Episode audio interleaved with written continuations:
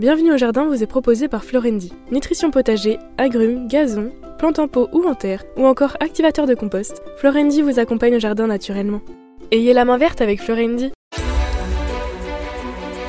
News Jardin TV vous propose Bienvenue au jardin, une émission 100% nature animée par Patrick Mulan et Roland Motte. Mes chers amis, le mois de juin est arrivé. Nous sommes pour le 58e numéro de cette émission. Ravi de vous retrouver. Oui, vous êtes là, vous êtes nombreux. Vous discutez avec nous sur le chat, vous nous envoyez plein plein de mots, souvent très sympas, et ça nous fait plaisir. À côté de moi, Roland. En face de toi, bonjour Patrick. Oh oui, je dis à côté parce qu'on a une certaine proximité, proximité de jardinier. Et nous sommes le 155e jour de l'année. Oui, le 4 juin, c'est le 155e jour de l'année. Alors c'est facile à calculer. 210. 210, et puis là, tu fais la fête. oui, ah bah oui, ça sera le nouvel an dans 210 jours. 14e jour du signe astrologique des Gémeaux, 16e du mois de prairial dans notre calendrier républicain français, qui a décidé que c'était le jour de... Le jour de l'œillet. Ah, c'est pas mal, l'œillet. L'œillet, oui, à la boutonnière, c'est ça. Oui, alors on va en parler, on va parler un petit peu de cette plante qui, pour certains, euh, est considérée comme euh, négative. Pourquoi donc? Bah, Par exemple, il ne faut pas en parler aux comédiens. On dit que ça porte malheur pour une représentation théâtrale. Enfin, il y a des tas de trucs comme ça, on va en parler. Mais avant tout, pourquoi le mot œillet? Œillet, ça veut dire petit œil. Ah bah oui, un, un petit œillet. Et, quand on a la boutonnière, ça ressemble effectivement, l'œillet de la boutonnière à un petit œil. En fait, ça rappelle surtout la partie de l'iris. Hein, L'œil est simple, parce que les, doubles, euh, oui, on commence à avoir un petit peu un gros yeux. Et surtout parce que au milieu, souvent, de, des œillets simples, vous avez un cœur qui est bien noir, un petit peu comme si on avait un œil. En botanique, ça s'appelle comment? Dianthus. Dianthus qui veut dire? Dianthus qui veut dire Dieu, et Dieu, et Pitus qui Antus qui veut dire la fleur. Alors justement, ça, ça doit être un je truc pense comme que ça. fait un tout petit peu la même, le même amalgame qu'avait fait Monsieur Linné.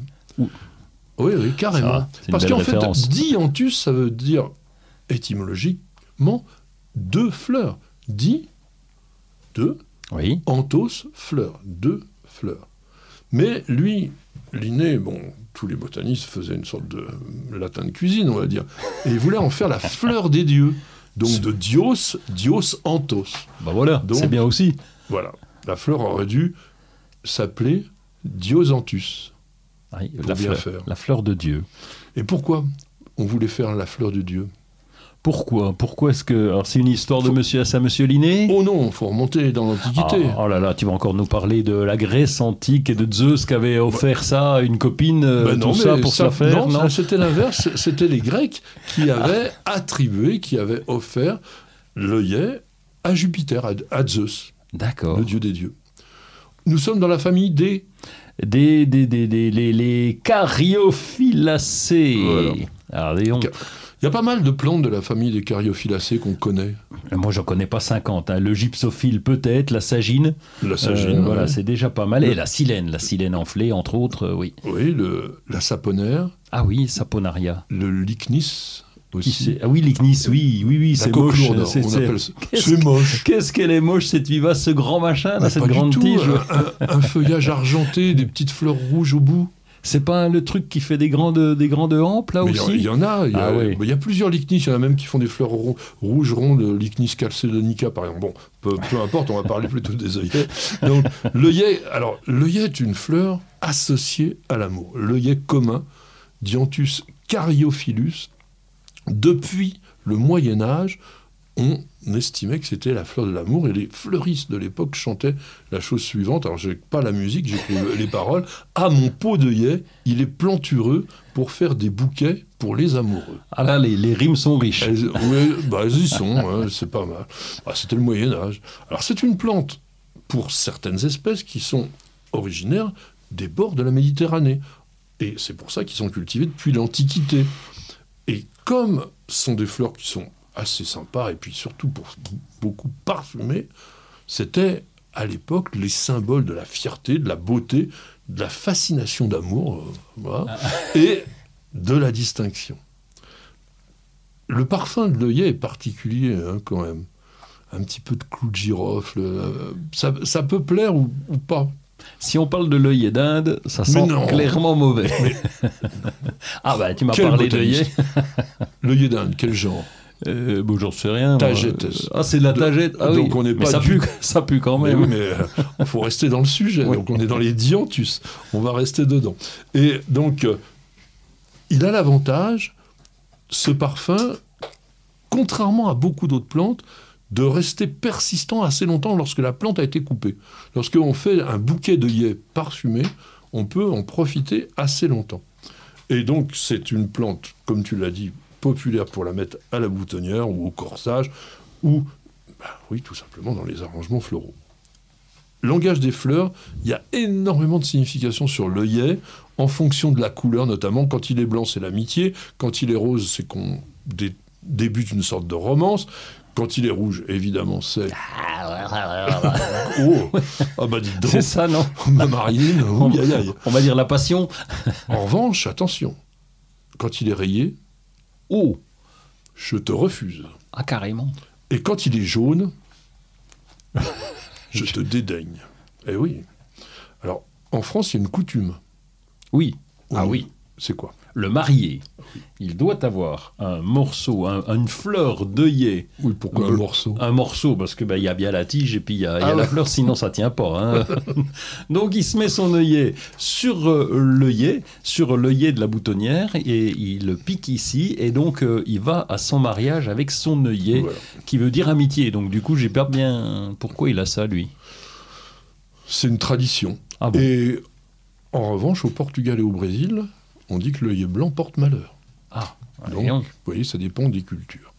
Comme je vous disais, on n'offre jamais d'œillet à un comédien parce que la fleur est supposée provoquer l'échec de la représentation. Oui. Comme la couleur verte. Et attention, offrir un mélange de couleurs au niveau des œillets, sauf si c'est des rouges, à une demoiselle signifie que de toute façon, on se mariera pas, mais on peut peut-être profiter un peu de ses faveurs. Ça, ça a l'avantage d'être clair. Ça a l'avantage d'être clair, personne ne le sait. Euh, il faut vraiment écouter News Journal TV pour le savoir. Donc il y a énormément de- d'œillets, des variétés, des espèces, des espèces intéressantes. L'œillet de Chine, par exemple, qui fait quand même des très grosses fleurs. L'œillet de poète, Oui. Dianthus deltoides. Ça, c'est une bisannuelle intéressante, avec des variations de couleurs vraiment très très intéressantes. Les œillets des Alpes, toi tu pourrais aimer ça Oui. dans ton jardin, parce que c'est très rustique, c'est assez simple de toute façon. comme Oui, vivace. La floraison n'est pas très longue quand même. Pas très longue, pas très grande, mais bon, Ouais. ça fait une petite plante qu'on peut mélanger dans un massif. Il y a les œillets barbus, il y a les œillets à plumets, et puis les, les milliardises quand même. Le Dianthus plumarius, qui, comme son nom le dit, a des fleurs qui sont légèrement fin brillées, on dirait. Elles, elles finissent par être un petit peu barbues, si l'on veut.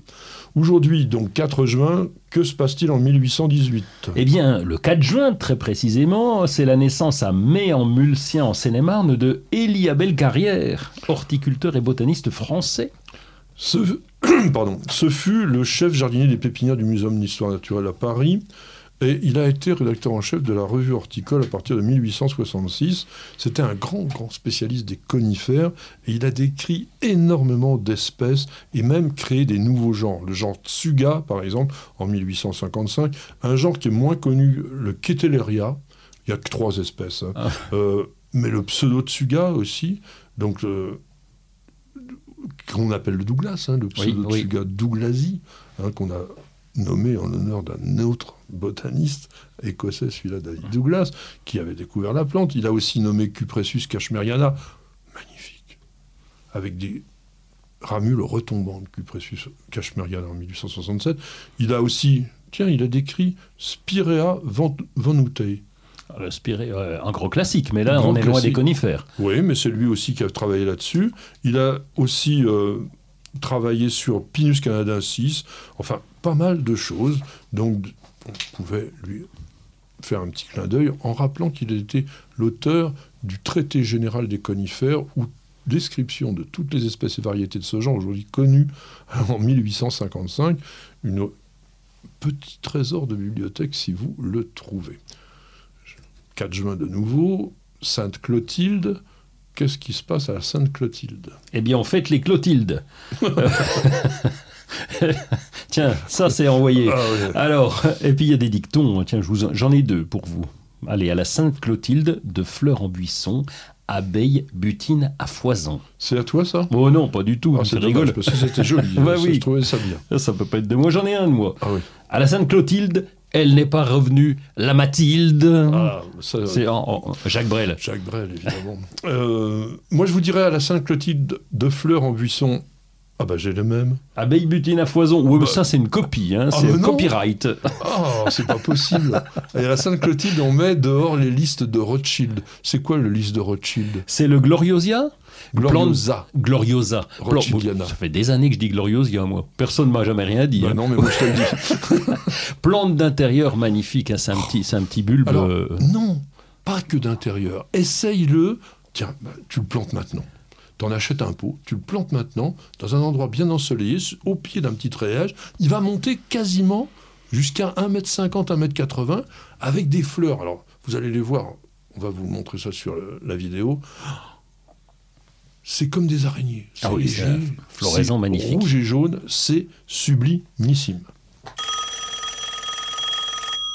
Eric qui a posé une question sur News Jardin TV et qui dit J'aimerais bien planter un mimosa, mais à quelle saison faut-il que je le fasse? Doit-on utiliser du terreau Euh, du Quel type de terreau Est-ce qu'on peut utiliser du terreau pour agrumes?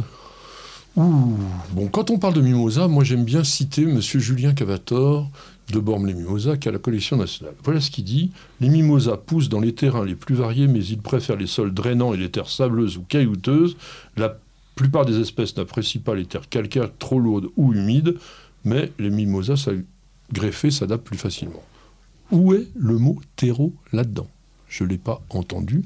Donc le mimosa ne pousse pas dans du terreau, ni du terreau agrume. D'ailleurs, les agrumes ne poussent pas dans du terreau non plus. On y reviendra. C'est des plantes qui ont besoin d'un sol consistant et drainant. Donc votre mimosa, vous prenez de la terre de jardin, vous améliorez la légèreté avec un peu de sable et tout ira très bien. À quelle saison on le plante? Eh bien, de préférence au début du printemps, après la floraison. C'est le moment où il va être en meilleure forme. Si vous voulez en acheter un maintenant, pourquoi pas? De toute façon, les plantes sont vendues en conteneurs. Elles ont l'ensemble de leur système racinaire. Il suffit de bien les arroser après, la plantation et tout ira très bien. Vous n'avez pas la main verte? Alors prenez-en de la graine avec nos paroles d'experts. Je pense que vous ne pouvez pas passer à côté si vous avez un jardin en regardant bien. Il doit y avoir quand même quelques pucerons qui traînent quelque part.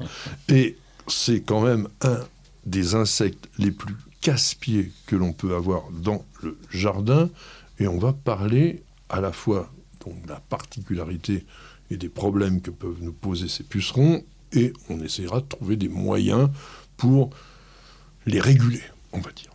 Alors, que sont les pucerons? C'est les petites bestioles de la famille des Aphidoidea. C'est un grand groupe, hein, il y a près de 4000 espèces dans le bazar là. Et puis des pucerons, il y en a, euh, il y en a un, un bon paquet également. Donc on est dans les hémiptères, bien sûr on ne parle pas de- que de bestioles, mais d'insectes. Et c'est une super famille, effectivement, il y en a pas mal. En France, on en a pratiquement 250 espèces qui sont nuisibles. Il y a d'ailleurs, je crois que je dois avoir ça dans la bibliothèque, un bouquin qui est épais comme ça, 500-600 pages, sur toutes les espèces de pucerons, et comment ils se présentent, etc. Mais parce que il faut savoir que nous, au jardin, ils peuvent nous embêter, mais que lorsqu'on est agriculteur ou maraîcher, ils peuvent avoir un vraiment un impact économique considérable, parce que les pucerons sont des insectes piqueurs-suceurs. Ça veut dire quoi? Ça veut dire qu'ils ont un rostre, qui vont piquer, tac, un peu comme, tiens, à la place de notre nez. Je vais vous le faire comme ça. Ça pique là, dans les tissus de la plante. Oui, je suis obligé de parler comme ça. Et donc, ça permet de aspirer la sève et de s'en nourrir. Voilà. En quelque clair sorte. Non, mais c'est très clair. Je pense que ceux qui ne font qu'écouter la version audio vont se demander ce qui s'était passé. Mais en fait, nous avions un puceron qui vous parlait en direct et il l'a très bien fait, puisque en fait, cet insecte va, avec son rostre, introduire une sorte de, de pipette dans la plante et il va pomper la sève et la plante va réagir avec ça. Alors elle se crispe le plus souvent, mais c'est pas tellement ça qui est le plus embêtant. La quantité de pucerons, parce qu'un petit puceron, c'est quoi? Allez, Oui. on Pas va gros, dire hein. un demi centimètre maximum, trop- Un- 0,3 un souvent. millimètre, oui, oui. non, oui. non, pas un millimètre. euh, euh, bon, 2-3 Allez, on millimètres. chipote. bon, on Ouais. chipote. Il va tout seul pas faire beaucoup de dégâts, mais ils vivent en colonie, les pucerons. Donc c'est des piqûres multipliées par X, Y, Z, et du coup la plante, elle, elle commence à s'aff- s'affaiblir du fait qu'on lui ôte sa sève. Parce que les pucerons, vous avez pu remarquer, se concentrent pour la plupart dans l'extrémité des jeunes pousses, et donc dans les endroits où il y a croissance. Si avec ça, ça serait peut-être pas trop embêtant. Mais que fait le puceron après avoir mangé? Eh bien, il fait ses besoins, il est comme tout le monde. Exactement. Alors nous, euh, on- oui, les botanistes appellent ça du miela. En fait, c'est un bon petit caca qu'il nous fait par derrière, un truc un peu, un peu collant. D'ailleurs, on, on les repère à ça. Il n'y a pas que lui, il y a pas que lui, mais on les repère à ça. Quand la feuille commence à être collante, on se dit ah, il doit y avoir de la visite. En fait, quand la feuille commence à être collante, on se dit nous avons des insectes piqueurs-suceurs. Et après, on va essayer de les, les- comment, les identifier. Ça peut être des tripes, ça, ça peut être des choses comme ça. Ce miel-là peut être générateur du développement de certains champignons qui vont avoir une forme un peu bizarre. Comme la fumagine, par exemple. Alors, la fumagine, c'est ça. Qui, qui- qui va être toute, toute, toute noire, un peu de la suie finalement. Voilà, ça ressemble à du charbon, à de la suie, et ça développe une pellicule le long des feuilles qui empêche la plante de faire sa photosynthèse. Donc, deuxième problème. Et puis, il y en a un troisième. Les peut- fourmis. Non. Les fourmis, elles embêtent pas la plante en telle, telle Elles- que- ah non, elles n'embêtent pas la plante, mais elles vont permettre le développement, elle est déplacée. On va y revenir après. D'accord.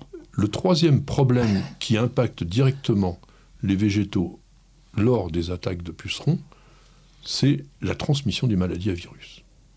Et ça, c'est quand même beaucoup plus embêtant, parce qu'on ne sait pas les, on sait pas les combattre, on ne sait pas les lut- lutter contre ces maladies.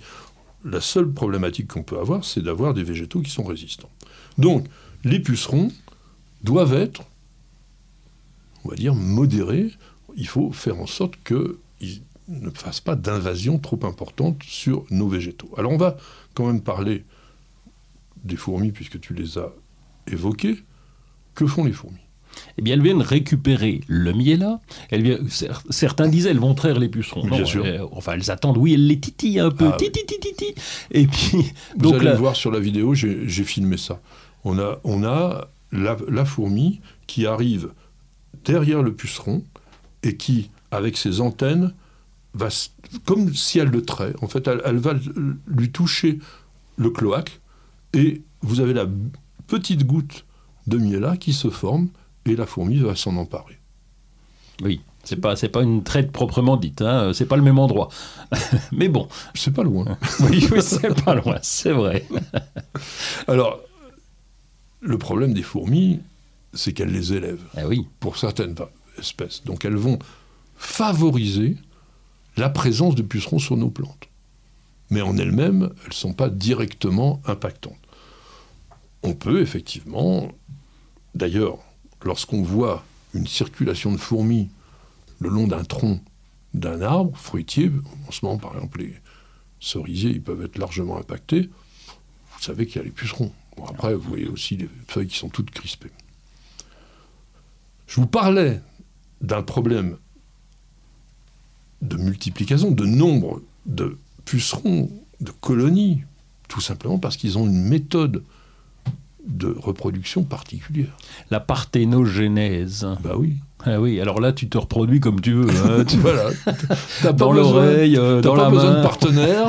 Il faut, être, faut être une femelle quand. Oui, bah, c'est déjà pas mal, oui.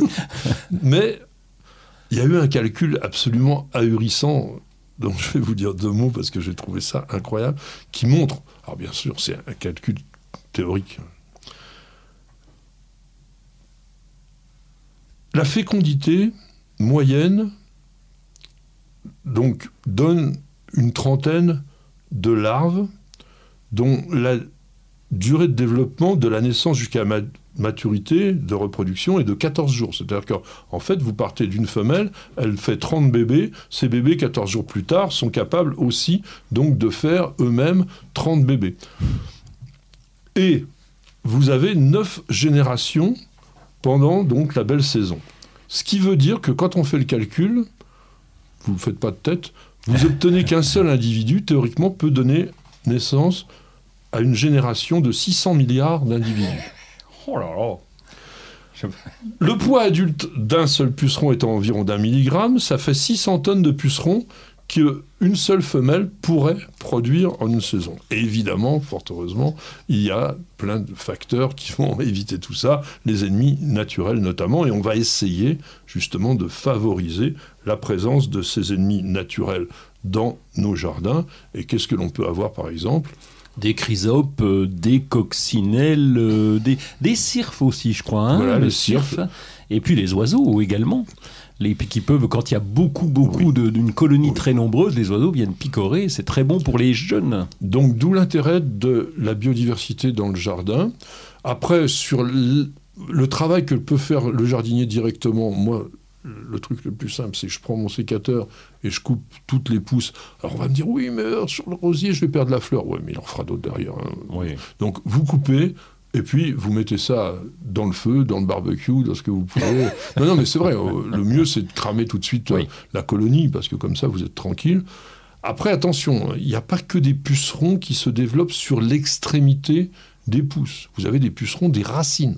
Ça, c'est ça, c'est galère c'est très galère. Sur le potager, tu peux en avoir. Oui, en particulier sur les salades, ils sont tout blancs, ils sont à la base. On va pouvoir les trouver quand on déterre un petit peu, on peut les éliminer à la main, mais c'est très compliqué.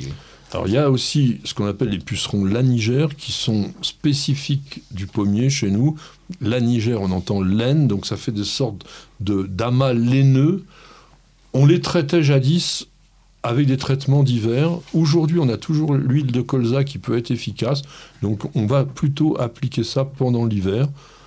Derrière ça, vous éviterez les applications excessives d'azote. Donc pas trop de fumier, limiter quand même les matières organiques, pas d'engrais nitratés par exemple, parce que l'azote donne une sève plus liquide et plus sucrée que les pucerons se précipitent pour dévorer. Est-ce que tu as d'autres choses sur la lutte anti-puceron que tu pourrais faire chez toi? Non, moi je mets rien du tout. C'est la diversité des plantes qui fait, euh, qui, qui, fait, qui fait le larron, on va dire, et puis c'est le fait d'avoir des oiseaux, d'avoir des insectes et de mettre des abris euh, pour les insectes. D'ailleurs ça marche très bien. Je mets des petits nichoirs à coccinelle. Ça se met au ras du sol. C'est souvent du boulot qui est percé un petit peu. Elle trouve un, abri pour l'hiver elles reviennent au printemps. Elles reviennent au printemps. Donc les coccinelles, c'est le plus gros prédateur de pucerons, bien sûr. Un jour, on parlera que des coccinelles parce que c'est vraiment des animaux passionnants. Mais il y a une chose aussi que vous pourriez essayer. Je ne sais pas pourquoi en France, on ne vend pas ça. En Amérique du Nord, notamment au Canada, mais aux États-Unis aussi, on voit des préparations à base de piment pour lutter contre les pucerons. Donc je ne vois pas pourquoi ça fonctionnerait pas. Des macérations de piments forts, il y, a, la capsaïcine a un effet brûlant, donc ça pourrait peut-être fonctionner. Alors peut-être que ça crame aussi des plantes, je ne sais pas. Mais en tous les cas, peut-être vous pourriez essayer de faire une macération de piments et puis de voir ce que ça pourrait donner. En tous les cas, les pucerons, ça reste dans le jardin. On n'en fait pas quand même nous tout un problème, mais méfiez-vous quand même qu'ils ne vous envahissent pas trop. Bienvenue au jardin. Patrick Mulan, Roland Motte. Nouveauté, nouveauté, actualité. Oh, une BD Oui, une petite BD, c'est pas, c'est pas pour toi, c'est pour les Ah non, enfants. J'aime pas C'est- les BD. moi. Mais tu as tort, parce que là, c'est vraiment du dessin pour les petits enfants. Alors, c'est l'histoire euh, d'un quelqu'un qui était dans sa classe et puis qui voit euh, du béton partout et qui dit à son à son maître d'école et pourquoi est-ce qu'on changerait pas euh, la, la classe? Et donc on va transformer et on va faire une classe comme ça se fait Un aussi. jardin un jardin, voilà, Ah. dans la cour d'école. Donc Voilà, c'est pour donc, inciter les, les enfants à faire un jardin dans leur cours d'école. Et la maîtresse et le maître d'école également. Et donc, il y a même une petite graine qui va, un petit paquet de graines qui va avec. Ça s'appelle Bye Bye Béton. C'est très sympa. C'est pour les tout gamins et c'est, ça marche très bien. Eh ben écoute, c'est une bonne idée. Alors tiens, au fait, j'ai l'impression que tu vas chanter bientôt là. Lily Mas, oui, oui, on va chanter. C'est demain, je crois. On va à Fougerolles, Fougerolles, à l'écomusée de Fougerolles. Donc, on va avec notre groupe, euh, les Orchestra Garden Members, sous-entendu les OGM. Titre provocateur. Et donc, une heure et quart de, de spectacle. Écoutez, si vous pouvez, vous le connaissez maintenant, vous avez vu son humour, vous avez vu comment il est animateur, etc. Ne ratez pas ça. Moi, j'ai vu la cassette, je peux vous dire, c'est très très bien fait. C'est vraiment bien. Il y a, il y a- il y a des, il y a des messages en plus. Ah, bah C'est- oui, Voilà.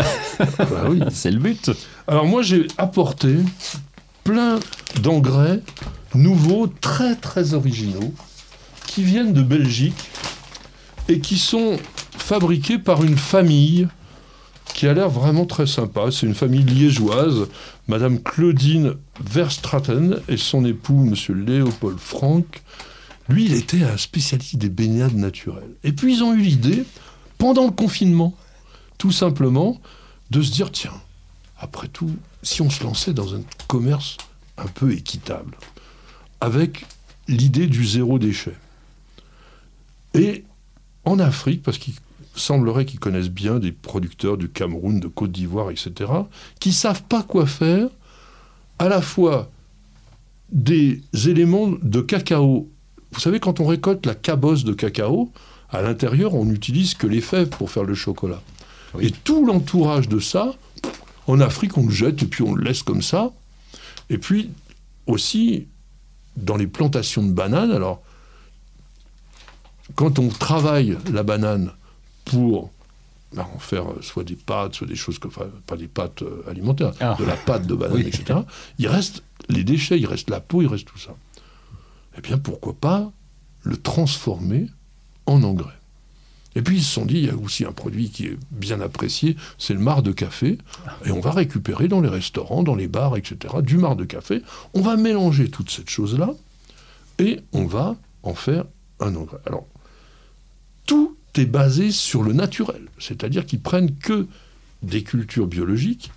Ils prennent essentiellement donc des produits qui n'ont pas séjourné au sol trop longtemps parce que la pluie aurait pu lessiver et faire perdre l'ensemble des minéraux. Ils le sèchent pour qu'on obtienne un taux d'humidité inférieur à 14%. Et ils ne le sèchent pas trop chaud, c'est-à-dire qu'on est à 70 degrés au maximum, pour préserver toutes les propriétés du fertilisant. Oui, tu peux regarder, tu peux sentir par exemple. Donc, le pro- ça, ça Non, sent non, ça- naturel, non Ça sent clairement le mar de, ça sent le mar de ah, café. sent- J'avais le nez bah. Au moins, tu es sûr que le produit est à base de ça. Donc, tous ces produits-là sont faits pour booster la végétation, comme ils disent. hein, c'est pas moi qui, c'est eux qui écrivent un boost et renforce le développement végétatif. Mais vous avez du phosphore, vous avez du potassium, vous avez du magnésium, vous avez du calcium. Il y en a trois. Ça se vend uniquement par eux, leur site. D'ailleurs, on voit, ils n'ont pas fait énormément d'efforts sur le packaging. Mais l'important, c'est d'être- efficace. Donc ça s'appelle Recimarca, R-E-C-Y-M-A-R-C-A, ça va s'écrire sur la vidéo. Et franchement, moi j'ai trouvé que c'était une bonne méthode. Vous allez me dire, oui, ça vient d'Afrique, etc. Mais il est important que même dans les pays producteurs où ils ne sont pas du tout organisés pour ça, eh bien, il y ait des sociétés qui puissent le faire de manière à ce que tous les déchets biologiques puissent être utiles et utilisés. Une manifestation très importante la semaine prochaine, du 9 au 12 juin, aux Tuileries, à Paris, hein, dans le, le jardin des Tuileries. Jardin Jardin, c'est la 17e édition, ça revient. Donc ce sont des amis paysagistes qui ont créé ça depuis longtemps, euh, puisque c'est la 17e édition. Il y a le mercredi qui est dédié aux professionnels, et après vous avez une exposition dans laquelle on vous présente des très belles présentations de jardin. C'est vrai, ce sont des paysagistes, mais des paysagistes créateurs, connaisseurs du jardin urbain. Il y a plein de choses, il y a aussi des exposants, bien entendu. Il y a des conférences, c'est très très intéressant. Du 10 au 12 juin, il y aura les Journées de la Rose au domaine de Chaly, c'est dans l'Oise, sur le thème la rose et le parfum. On avait parlé la semaine dernière du parfum, c'est vraiment important. Il y aura Ariel Dombal qui sera présente. C'est, elle a une rose à son nom chez Meillan, mais elle, sera la marraine. Et puis vous avez aussi, euh, pendant la même période, la route de la rose dans le Loiret, où là vous pouvez aller voir 19 jardins autour de la rose. Enfin, c'est plein de choses qui sont très très intéressantes en ce moment. Alors toi, tu as des briquettes de charbon. Ben oui, parce que pour ceux qui ne bougent pas, pour ceux qui ne vont pas voir les jardins, ils sont autour de leur barbecue.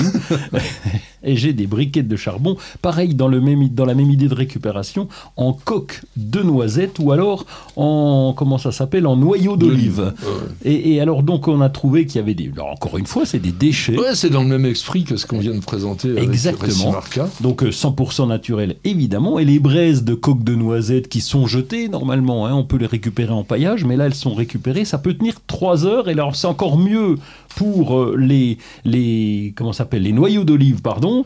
Ah ça dure plus longtemps ah ça dure 4 heures euh, donc euh, là ça vaut le coup. Je sais pas comment ils font leur coût en tout cas c'est vendu à 9,95 le petit paquet de 4 kilos. Sinon en 19,95 les 10 kilos. Donc là il y a de quoi faire quand même cuire pas mal de merguez. Vous pouvez y aller. Et donc voilà ça, ça sera c'est un geste sympathique.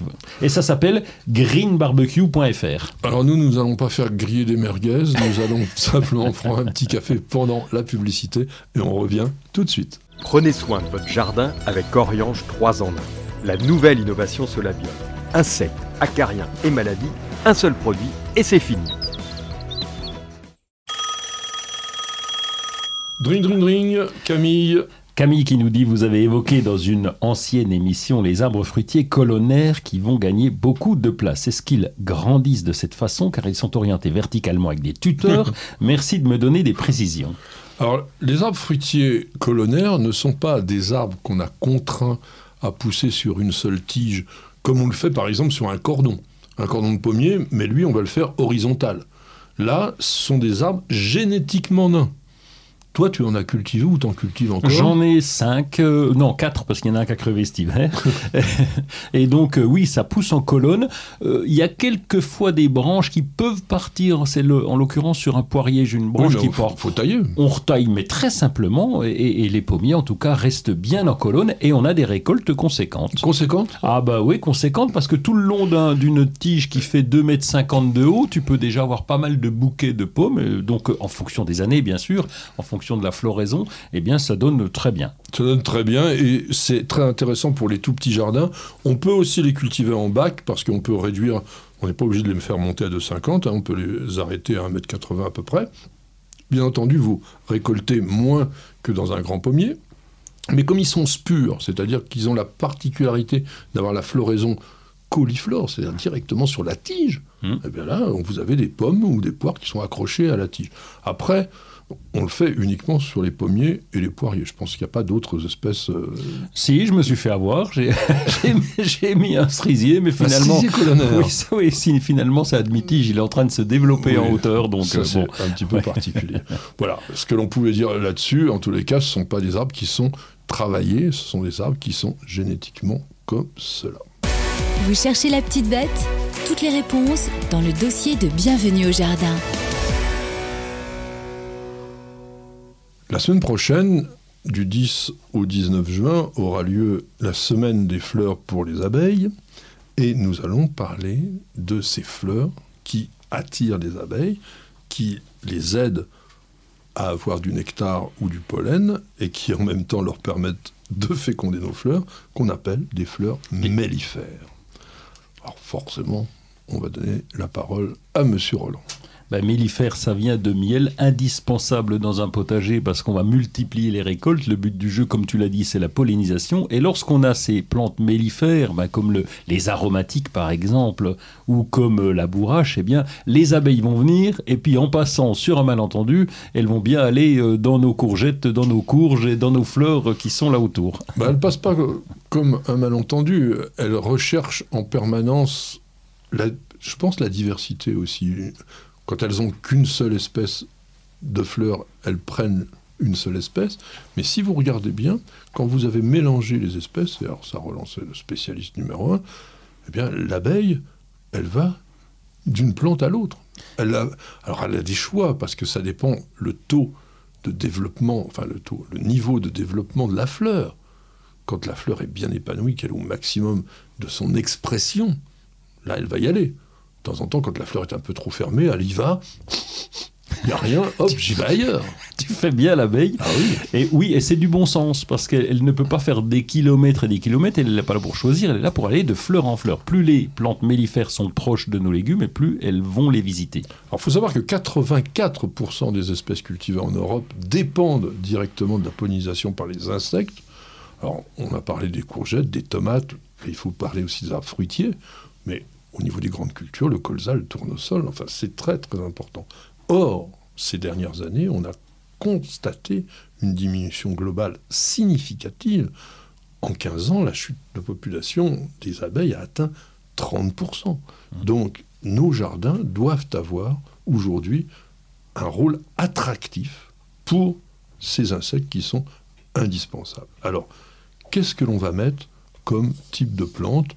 Quels sont les végétaux que toi, tu as vus Enfin, par exemple, je pense, nous parler de la bourrache. Euh, Oui, la bourrache, évidemment, parce qu'elle pousse toute seule, mais on peut parler des. de- je te parlais des aromatiques parce que c'est le plus simple, c'est la bonne association au potager, puisqu'on en a besoin pour la cuisine, mais on a cette- ce côté décoratif également, et ce côté mellifère, c'est le cas de la lavande. La lavande est remplie, quand elle est en fleurs, elle est remplie d'abeilles, par Bah oui, exemple. le miel de lavande, c'est bien connu, mais Oui. bon, le romarin, le thym, tout ça, ça fait la même chose. Alors, il y a des plantes qui sont très attractives et que l'on utilise comme engrais vert, par exemple, comme la facélie. Hmm.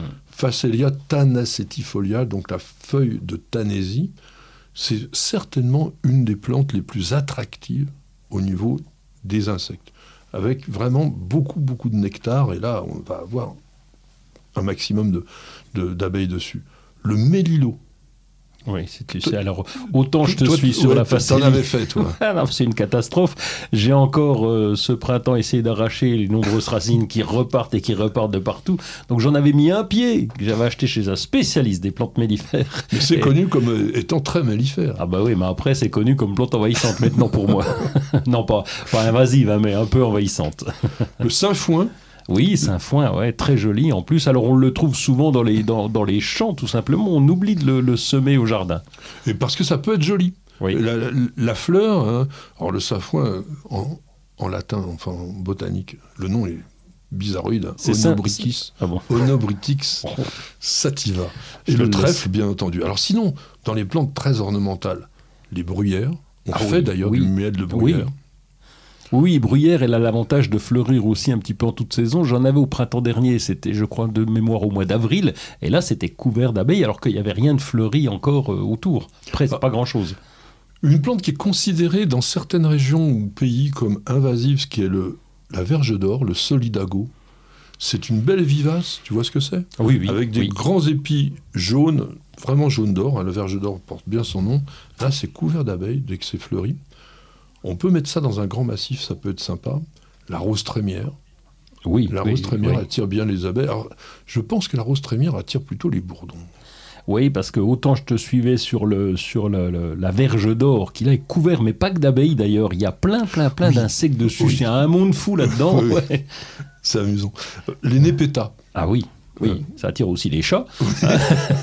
Oui, on appelle ça la catère en français. Oui. Mais c'est joli, hein, c'est fleurs bleues très très vaporeuses. Pour l'hiver, faut pas oublier euh, la nécessité aussi de temps en temps pour nos abeilles de se nourrir l'hiver, le lierre qui fleurit en hiver. Exactement, et en fin, en fin d'été, toute fin d'été, quand il commence à faire froid, on sait que l'abeille sort quand il fait 12 degrés, donc elle peut sortir euh, sur un malentendu et trouver la dulière.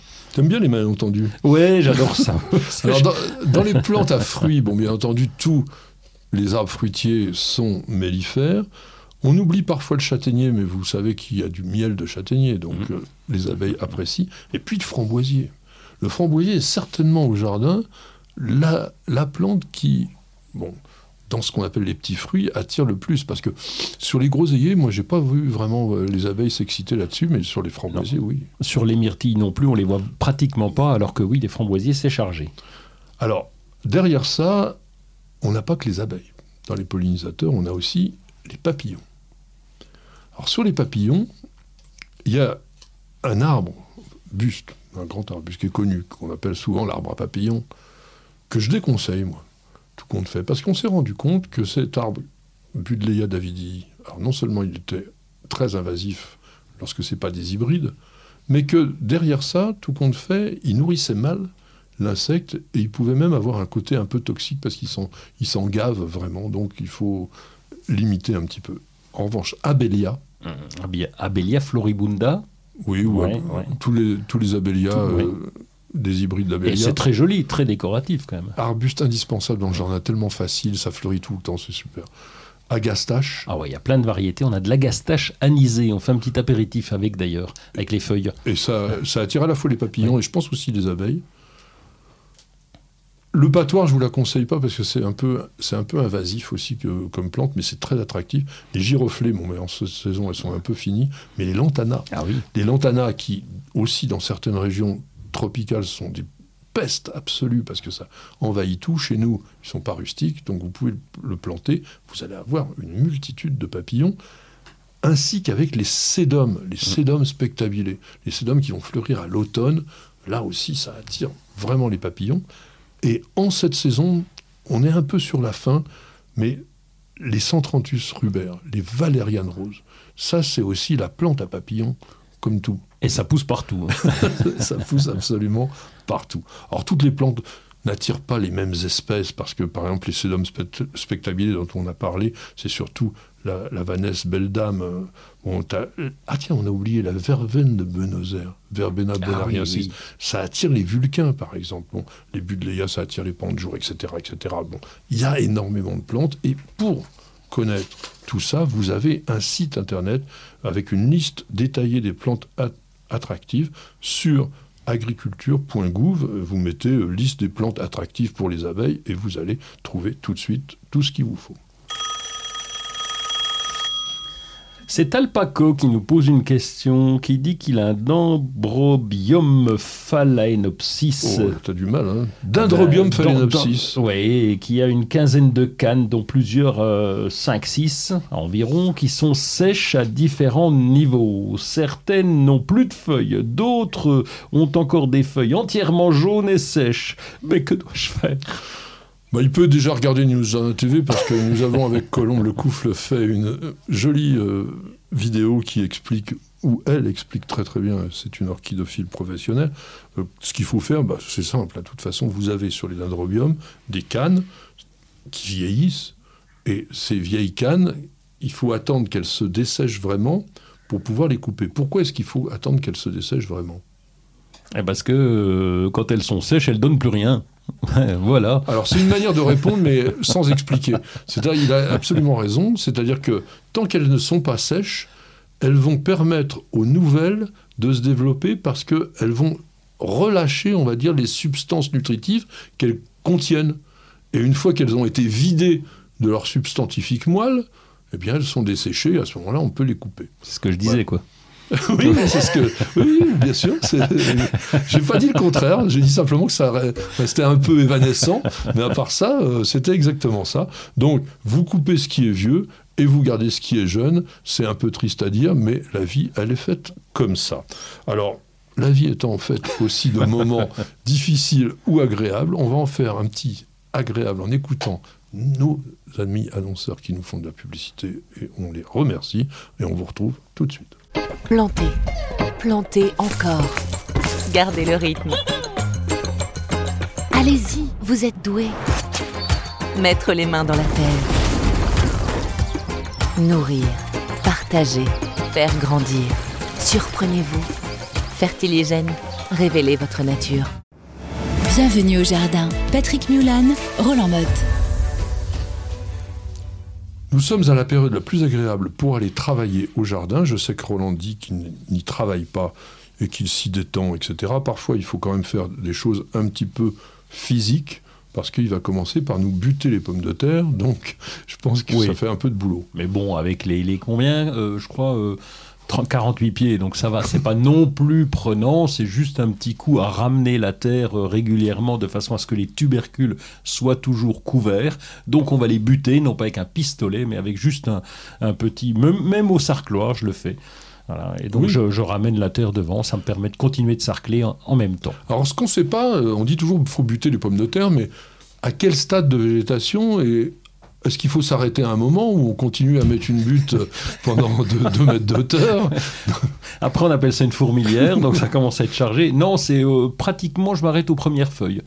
Ah, je monte jusqu'aux premières Oui, feuilles. mais moi j'ai remarqué que euh, elle monte, elle continue à monter après la pomme Ah de ben terre. oui, elle va monter. mais est-ce que tu en remets? Non, je laisse Une seule juste- fois Oui, une seule fois, parce que le but du jeu étant de Oh. couvrir les tubercules, c'est pas la peine d'en mettre jusqu'au sommet, euh, ça sert à rien. Le but du jeu de la butte, hein, vous avez pu Euh, oui, remarquer, oui. c'était remarquable. Moi aussi, j'en faisais comme ça. Euh, attention, milieu. Ah ouais, donc là, contrôle régulier, on a beau essayer de lutter, trouver des, des moyens, il faut quand même, là, la première prévention, c'est dès qu'on voit les premières feuilles qui nous semblent atteintes ou qui sont un petit peu grises ou, ou brunes, c'est de les retirer sur un pied de tomate ou sur un pied de pomme de terre. Il y a tellement de feuilles en ce moment qu'on peut se permettre de, de- de retirer, c'est surtout celles du bas hein, qui sont atteintes. Et puis lorsqu'il y a une sorte de décoloration euh, en forme de tache. Si l'ensemble de la feuille jaunit un peu, souvent ça veut dire que la plante a faim. Mais quand c'est une tache un peu jaune, euh, comment on va dire C'est oui une sorte de décoloration. C'est subtil au début, hein, le milieu. Il faut faire attention. Et moi, je suis entièrement d'accord. Et surtout, ne laissez pas des feuilles euh, abîmées euh, sur la plante. Et puis, en ce moment, bien sûr, on n'arrose pas, si on peut, le feuillage. On va arroser simplement le pied. Tu ne peux pas arroser le feuillage, tu n'as pas le droit. La pluie va le faire. hein. Ah Donc c'est- ça que je voulais dire, si on peut. Parce que parfois on me dit, bah oui, la pluie. Bah oui, mais la pluie, on peut rien y faire. Euh, Do- Dorifort, Oui, les dorifores. Nous n'avons pas beaucoup de dorifores au jardin parce que nos pieds de pommes de terre sont répartis de ça, de là. Donc il n'y a pas une concentration. Les dorifores ont du mal à se repérer au parfum déjà, puisque c'est mélangé. Mais quand même, chaque fois je vais soulever. Alors euh, une année j'en ai eu beaucoup, depuis j'en ai pratiquement pas. Donc euh, on change beaucoup les variétés de pommes de terre, ça aide aussi. Et on soulève. Et on a dessous, on a, c'est l'équivalent d'une pièce de, allez, on va dire de, de, de 2 centimes, 3 centimes, 4 centimes. Enfin, des petites y pièces. a des pièces de 4 centimes, ça je connais pas. C'est la- la- la- le, le diamètre de Ouais. ces, de ces pièces-là. Donc c'est petit, c'est même pas un centimètre. Ça fait des œufs qui sont en forme de ballon de rugby, un peu orange, qui sont tous concentrés les uns contre les autres. Il suffit de retourner, de les repérer et de les écraser. Ouais. Mais alors, les adultes et les larves, qu'est-ce que tu fais? Oh, les larmes, ben, on les ramasse aussi. Pendant la guerre, c'est ce qu'on faisait Et en qu'est-ce que t'en fais 40. Euh, oh, bah, Dans un seau d'eau euh, Destruction, destruction massive. Donc, euh, soit, soit Écrasé dans le barbecue, tu l'avais le proposé barbecue, dans une dernière très émission, c'est très bien. oui. très très efficace. Grillez-nous des Dorifort et vous serez content, ou du moins vos pommes de terre le seront. Taillons les tomates. Alors comment fais-tu? Alors, Moi j'ai une technique. hein. ou certaines, je ne les taille pas. Donc, euh, il y en a pas mal maintenant, les tomates cerises, on Tout- va, ah bah, on les va les cerises, laisser. non. Voilà, et Non. les- On peut quand même aérer un tout petit peu parce que ça peut faire un buisson inextricable. Oui, alors c'est plus, une taille euh, proprement dite de la tomate, c'est un nettoyage, Voilà. hein, de façon à s'y Aération. retrouver. Aération, sans oublier d'avoir paillé, parce qu'on peut avoir des branches avec des tomates qui reposent sur terre. Donc là, pourriture, etc. Donc euh, le paillage est indispensable. On va tailler les tomates eh bien, à, à l'intersection de la feuille et de la tige, et là c'est là où on a nos fameux gourmands qu'on va couper, qu'on peut d'ailleurs réutiliser. On peut les repiquer Tu en terre les- si on les le souhaite. ouais, Ouais. ouais. Alors ça c'est une partie de la taille. Oui. La deuxième partie de la taille, c'est de favoriser la production de fruits sans excès. Donc, généralement, on va étêter le pied au-dessus du quatrième bouquet de fleurs. Mhm. On laisse aussi deux feuilles, de manière à ce que, après, vous ayez quand même une ramification et vous aurez de nouveau de la floraison. Mais, mais, il faut effectivement donc faire ce travail-là de manière à ce que les pousses latérales qui seront à l'aisselle de ces deux feuilles nous fassent de nouveaux bouquets floraux que l'on taillera dans ces cas-là au-dessus du second. Donc on taille à 4 et après on taille à 2. Mm. Moi, je me prends pas la tête comme ça. hein. Je taille effectivement avec deux feuilles, mais au niveau de mon tuteur. Ça dépend de la taille de mon tuteur. De toute façon, il fait toujours tout au hasard. Et le pire, c'est que ça marche quand même très bien. Moi, je vous donne les vieilles bonnes techniques voilà, qui sont apprises dans les écoles d'horticulture depuis des siècles et qui sont quand même efficaces parce que sinon, on ne mangerait plus de tomates. On va faire plein de semis en oui, ce moment. oui, on peut y aller parce qu'on a, on a déjà retiré certaines choses au jardin, donc c'est le moment de remettre des, des laitues. On peut remettre des, des betteraves, des navets. On, on aura le temps, en plus, si la saison est bonne, de les récolter. on, on prépare déjà l'hiver parce qu'il y a des plantes qui sont longues à pousser, comme les choux. On peut Oui. déjà semer du chou d'hiver. On peut aussi semer du haricot soisson, c'est-à-dire des haricots à grains. Si vous aimez le maïs, on peut encore, on peut encore semer du maïs doux. C'est un petit peu limite, mais on peut encore limites, oui. Et puis, au niveau jardin d'or- d'ornement, bien entendu, ça aussi, on est limite, mais vous pouvez quand même encore le faire. Si vous avez plein d'emplacements libres, semez à la volée des annuels un peu sauvages, l'adonide goutte de sang, la belle de jour, même les capucines, les centaurées, les clarkia, les cosmos, les lavataires, le lin, la nigelle de Damas, tout ça, ça va vous faire des fleurs pendant l'été, pas très longtemps, mais ça va le faire. On peut aussi commencer à planter les bulbes de, coch- de colchique, pas de cochnig, les bulbes de colchique, les bulbes de crocus d'automne, les sternbergia, toutes ces bulbes qui fleurissent à l'automne. C'est encore le bon moment pour planter tous les aquatiques et notamment les nénuphars. Ça, on fait ça dans des, dans des pots avec de la terre assez lourde, etc. Rouler la pelouse scarifiée, tondée. Enfin, il y a énormément de choses et on y reviendra la semaine prochaine.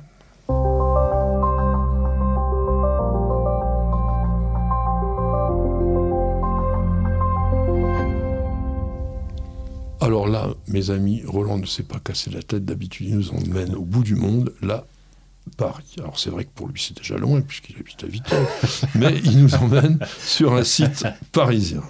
Paris, en France, hein, je, précise. Euh, Plante Addict, ça s'appelle. Et il n'y a pas besoin d'aller chercher loin pour avoir des choses sympas. 8576 abonnés avec, euh, avec moi. Euh, 852 publications, c'est pas encore beaucoup, Oui, mais, mais- oui, mais, mais, mais chaque fois, il y a des textes, il y a des photos qui sont, qui sont de, de, bah, de, de plantes addictes de lui. J'ai pas trouvé le, le- le prénom, donc euh, tant pis pour moi. Et donc, euh, il y a un peu de bricolage, mais il y a surtout beaucoup de jardins, beaucoup de plantes, avec une mine de renseignements chaque fois. Tiens, papa, Ah. papa, papa, papa, papa, Donc papa. pour une fois. Oui, bah, oui, pour une fois, parce que c'est pas le but d'Instagram. Normalement, Instagram, tu mets une photo, c'est éphémère, et voilà, tu partages des moments de- d'émotion. Oui, mais là, il crée son encyclopédie. voilà. Carrément, oui. C'est très bien, donc j'ai bien apprécié. Je vous conseille Plante Addict avec Eh ben. 2D. Soyons addicts avec 2D. Moi, j'aime bien euh, l'addiction. euh, une, vraie addiction aussi avec euh, cette collection de livres, La nature au bord. Là, c'est non pas c'est pas celui-là, c'est celui-ci. Donc là, on a La nature au bord de l'eau, mais il y a beaucoup de titres qui s'appellent euh, Au bord de l'étang, au bord de je sais pas trop quoi. Je- J'en ai lu plein qui sont de Monsieur Marc Giraud et qui sont formidables. Et regardez les photos. Oh, c'est extraordinaire. C'est quand même le septième ouvrage de la collection, et là, il vous emmène au bord de l'eau pour vous montrer, avec des photographes aussi sous-marins, ou du moins subaquatiques, des gens qui ont fait des photos sous l'eau de plantes aquatiques. Il y a vraiment 700 images exceptionnelles. Il y a une vingtaine de photographes qui ont travaillé avec euh, Marc Giraud, dont trois qui sont des plongeurs. Vous avez les animaux, vous avez les plantes, tout ce que l'on peut rencontrer au bord de l'eau dans nos pays. Donc dans ce livre de chez Delachaux et Nestlé, qui vaut 24,90 euros, mais qui vous fait passer des moments merveilleux sans avoir besoin de lire énormément, parce que ce sont que des légendes de photos, mais sur des thèmes qui sont toujours très très bien travaillés. Un autre livre qui est très différent, mais qui est un autre voyage aussi, qui s'appelle Le voyage des plantes et les grandes découvertes. C'est pas un livre français, c'est un livre de M. José Mendes Ferrao, publié chez Chandaigne, et qui va raconter l'histoire des plantes qui sont les plantes notamment originaires du Nouveau Monde. Donc on a la pomme de terre, on a le maïs, on a la tomate, on a le cacao, et ces plantes qui ont conquis l'Europe, et il va vous raconter donc que toutes ces plantes vivrières que l'on considère comme pratiquement de chez nous, en fait, ont changé de continent entre le XVIe et le XVIIe siècle et pour bouleverser complètement nos habitudes alimentaires et les pratiques agricoles du monde entier. Toutes ces plantes vont se retrouver dans d'autres continents. Par exemple, vous avez les cocotiers, les manguiers, les orangers qui vont aller en Afrique, qui vont aller en Amérique. Enfin, ça bouge de partout. C'est une histoire, bien entendu. Il n'y a pas. il y en a quand même, mais il n'y a pas énormément, énormément d'illustrations. Beaucoup sont d'ailleurs des documents anciens tout à fait remarquables. Et c'est très intéressant. Donc vous avez 69 plantes vivrières, vous avez aussi le- l'EVA, donc l'arbre à caoutchouc, le ricin, etc., qui vous sont racontés dans ce livre qui était paru en 2015 et qui est vraiment très intéressant. Moi, je l'ai retrouvé, je l'ai acheté il n'y a pas longtemps, là, et je me suis dit, bah, je l'ai acheté au musée de l'homme. J'ai trouvé ça en visitant le musée de l'homme, Oh, j'ai dit, je vais leur parler de ça parce que j'ai vraiment adoré ce livre-là, où on vous parle de l'origine du bananier, de l'oranger, enfin, tous ces trucs-là. C'est très, très bien fait.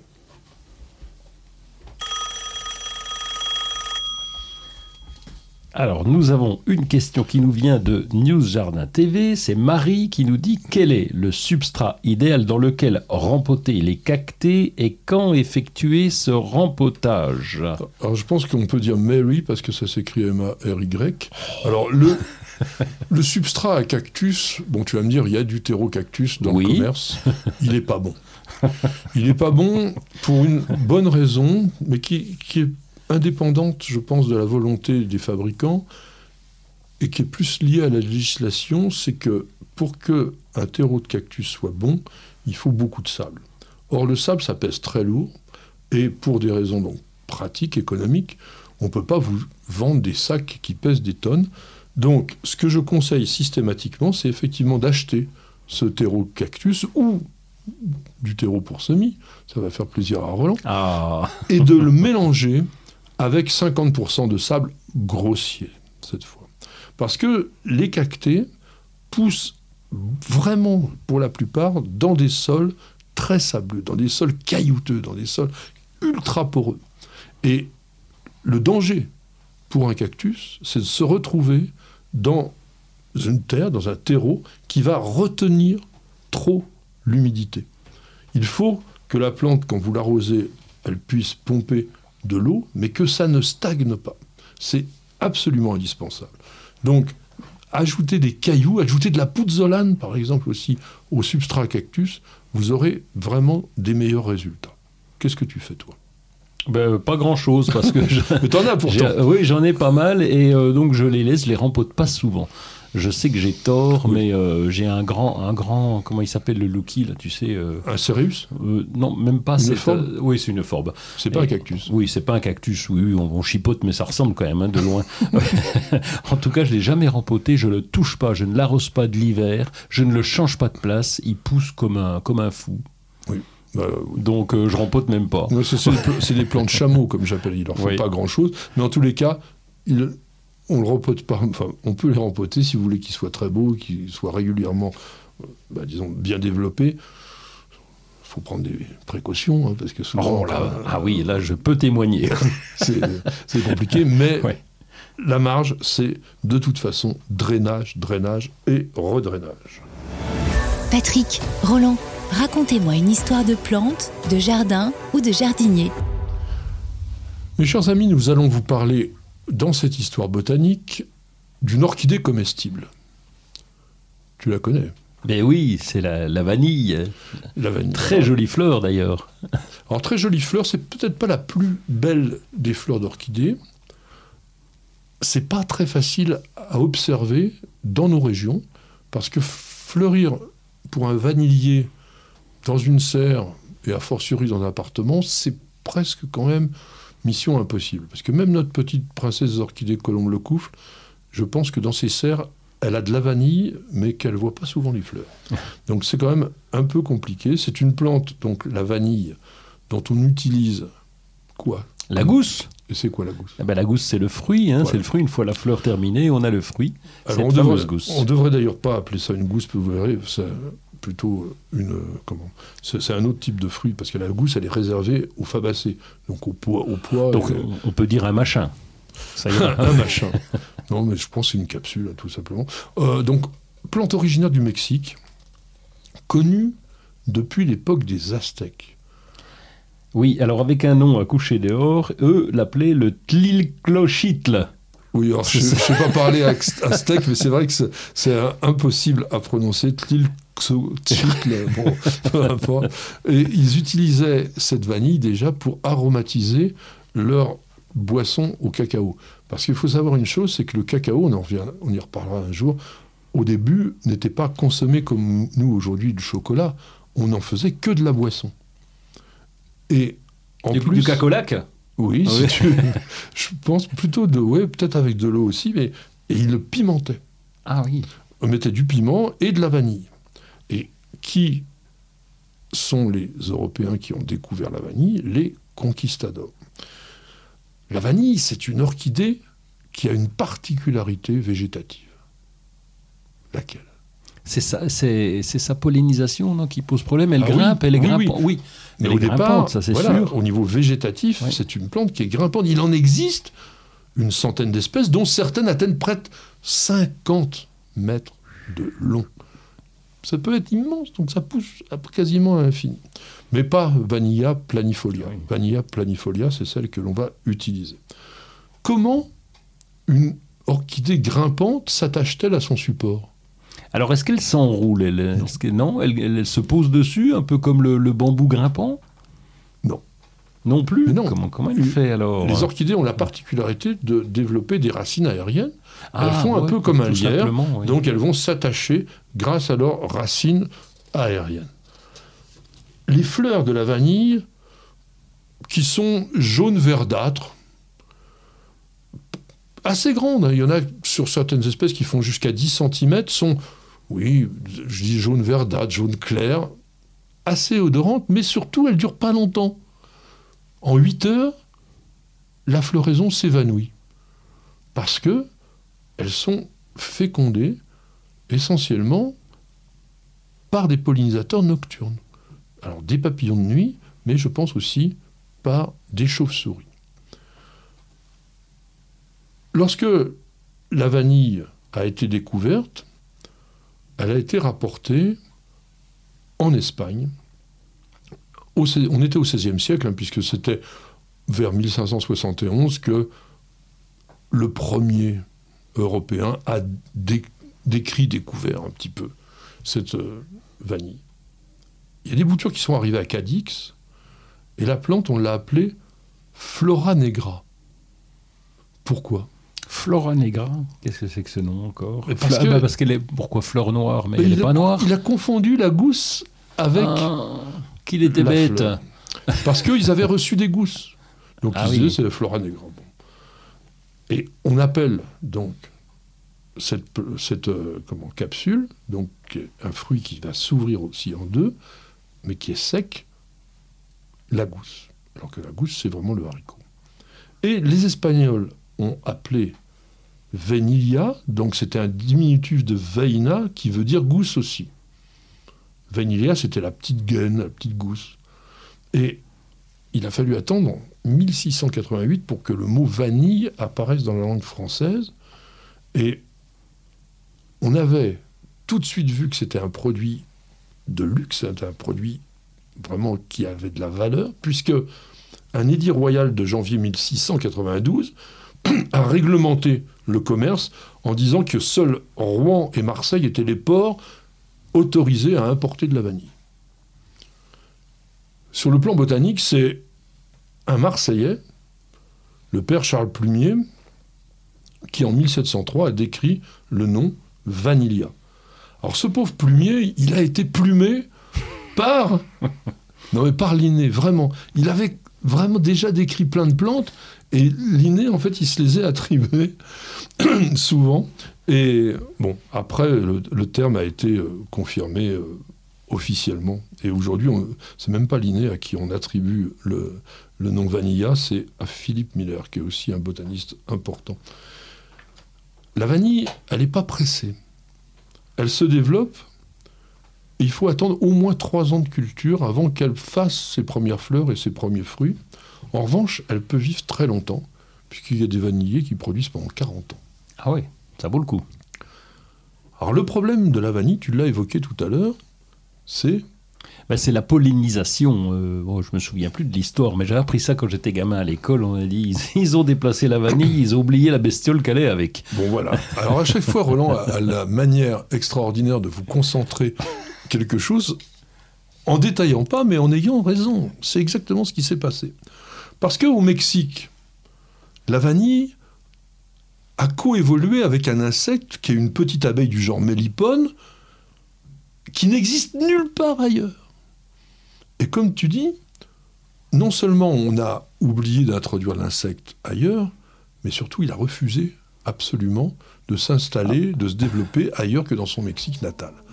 Donc au Mexique, on peut produire de la vanille sans avoir à la féconder artificiellement, mais dans les pays où on les a introduits, eh bien ça n'a pas marché pendant longtemps. Et notamment, par exemple, la, Ré- la Réunion, on connaît Mhm. cette fameuse vanille Bourbon. La Réunion, on l'appelait l'île Bourbon. Aujourd'hui, on appelle la vanille Bourbon, la vanille de l'île Bourbon. En 1822, on avait introduit la vanille. Ah bah oui, la plante, elle poussait, elle était belle. Bah, Il n'y avait pas de gousse. Et il a fallu attendre une vingtaine d'années, 1841, pour... Est-ce que c'est une légende ou est-ce que c'est la réalité? J'arrive pas à le savoir vraiment, mais c'est trop sympa pour qu'on n'imagine pas que c'est vrai. On dit qu'un enfant de 12 ans qui était un esclave et qui s'appelait Albius, il, est, il habitait chez un planteur et en fait, il se reposait régulièrement dans les branches d'un manguier dans lesquelles poussait un plant de vanille. ouais. Et puis alors, bon, ça l'amusait, il avait les fleurs comme ça, puis comme beaucoup d'enfants, hein, on frotte un petit peu la fleur avec la main, euh, on, on gratouille ça, puis on s'est rendu compte que sur ce seul pied où il y avait le môme, bah, tout d'un coup sont gu- des gousses. Alors bien entendu, euh, on s'est dit, euh, quand même un truc bizarre, est-ce que c'est pas en frottant les fleurs les unes contre les autres qu'on arrive à obtenir ces gousses? Et on avait inventé ou il avait inventé sans le vouloir la pollinisation artificielle. Et donc à partir de 1848, eh bien, la Réunion a commencé à produire couramment des gousses de vanille. Et on l'a introduite aussi en Polynésie, on l'a introduite dans beaucoup d'endroits. Et aujourd'hui, la pollinisation, elle est toujours manuelle et il faut la délicatesse des doigts de femme pour pouvoir faire une pollinisation correcte de la vanille. Et ces femmes, on les appelle les marieuses. C'est joli puisqu'en fait, elles marient les fleurs et elles utilisent une aiguille et elles vont soulever la petite membrane qui sépare le, stigmate de la pollinie. En fait, sur les, les orchidées, on n'a pas la même chose que sur beaucoup de fleurs. La, partie femelle, elle est euh, comment c'est tout, tout resserré. Donc, on va prendre le pollen sur les pollinies et on va le mettre sur la partie, je crois, qui s'appelle le gynostème de la plante et on obtient donc tout simplement une fécondation. Et une marieuse, une bonne marieuse, elle peut féconder entre 1200 et 1500 fleurs de vanille par jour. Et chacune va produire donc une seule gousse qui demande environ six semaines après la multiplication pour pouvoir se récolter. Ça peut expliquer le prix quand même, parce qu'il y a un sacré boulot Il y a un là-dessus. sacré boulot et aujourd'hui, euh, une gousse de vanille peut atteindre 15 euros euh, la gousse. Donc c'est vrai que c'est quelque chose de particulier. Avec l'avantage, c'est qu'on on la réutilise. Surtout si vous utilisez par exemple de la vanille que vous mettez dans du lait. Vous faites chauffer votre lait, vous allez avoir du lait vanillé, vous récupérez la gousse de vanille, vous la stockez dans une petite boîte en fer ou dans un tube en, verre et vous la réutilisez. Ça, peut au moins, ouais, je pense au moins 3-4 fois, voire peut-être plus, conserver son, son goût, parce que c'est très très puissant. Ce sont d'ailleurs des essences volatiles et qui sont réputées réveiller le satyre. Donc être aphrodisiaque. eh oui, Réveiller le satire. Je vais noter l'expression. c'est ce qu'on dit. Et donc, euh, d'ailleurs, même, euh, il y a un truc de fou. En 1762, il y a un livre qui est sorti euh, sous la plume de Bé- Bézard Zimmermann. C'était Ah bah. un Allemand physicien. Portez bien son nom. Attends, écoute bien, qui a dit que plus de deux- 342 hommes avaient été déclarés impuissants et ils devinrent des amants modèles après avoir bu des décoctions de vanille. Donc, peut-être qu'on peut le faire. Et attention, c'est aussi une plante qui est utilisée dans certaines pratiques magiques, Ah. parce qu'on peut fabriquer un filtre d'amour en associant de la vanille, de la violette et de la prime vert. On dit que ce mélange exa- exacerbe tellement les sentiments qu'il est impossible après d'éteindre le feu qui vous consume. C'est beau, quand même. oui. hein. On va, on va tester là.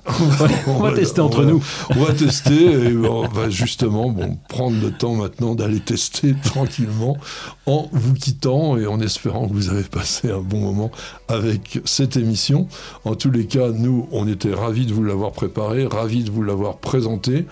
Roland, on va te retrouver sur tous les sites internet possibles, imaginables. Ouais, c'est et exagéré. tous les- C'est exagéré. tous les réseaux et compagnie. Non, mais il fait plein de petites vidéos euh, marrantes, des trucs sympas.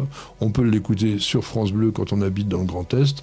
On avait notre ami Stéphane, toujours au poste, fidèle, qui nous fait vraiment un son de professionnel et on l'en remercie.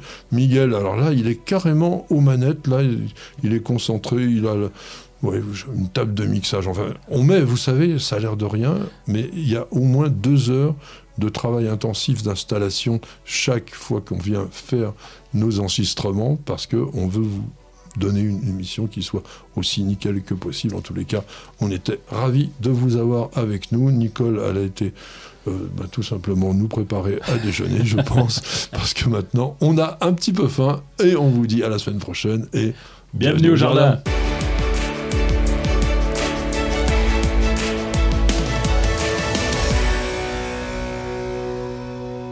Vous avez écouté Bienvenue au jardin avec Florendi. Nutrition potager, agrumes, gazon, plantes en pot ou en terre, ou encore activateur de compost. Florendi vous accompagne au jardin naturellement. Ayez la main verte avec Florendi.